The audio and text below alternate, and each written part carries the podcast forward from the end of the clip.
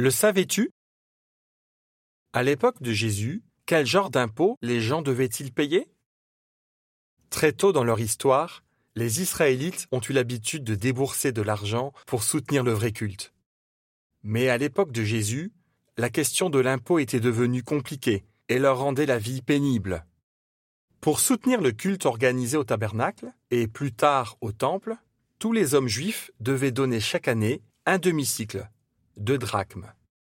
Au premier siècle, ces fonds étaient utilisés pour l'entretien du temple construit par Hérode et pour les sacrifices qui y étaient offerts. Des Juifs ont demandé à Pierre ce que Jésus pensait du paiement de cet impôt. Jésus ne s'y opposait pas. Il a même envoyé Pierre chercher une pièce avec laquelle payer cet impôt. À l'époque, les serviteurs de Dieu devaient aussi payer la dîme, ce qui correspondait au dixième de leur récolte ou de leur revenu. Les chefs religieux soutenaient qu'il fallait payer la dîme sur chaque plante potagère, même sur la menthe, l'aneth et le cumin. Jésus n'a pas remis en question le paiement de la dîme, mais il a dénoncé l'hypocrisie des scribes et des pharisiens. Matthieu 23, verset 23.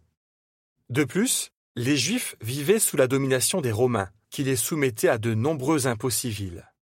Par exemple, ceux qui avaient des terres devaient, semble-t-il, donner entre 20 et 25% du produit de ces terres, ou l'équivalent en argent. Les Juifs payaient aussi l'impôt par tête, c'est à propos de cet impôt que les pharisiens ont interrogé Jésus. Mais voici comment Jésus a résumé la position à adopter. Rendez donc les choses de César à César, mais les choses de Dieu à Dieu. Matthieu 22, versets 15 à 22. Une taxe frappait également les marchandises qui entraient dans certains territoires ou qui en sortaient. Elle était perçue dans des ports, sur des ponts, à des carrefours ou à l'entrée de villes ou de marchés les nombreux impôts exigés par Rome représentaient une lourde charge. D'après l'historien romain Tacite, sous Tibère, l'empereur en fonction à l'époque de Jésus, les provinces de Syrie et de Judée, écrasées sous le poids des tribus, imploraient une diminution. La façon dont les impôts étaient collectés n'arrangeait pas les choses. En effet, le droit de percevoir les impôts s'achetait aux enchères. Il allait donc au plus offrant.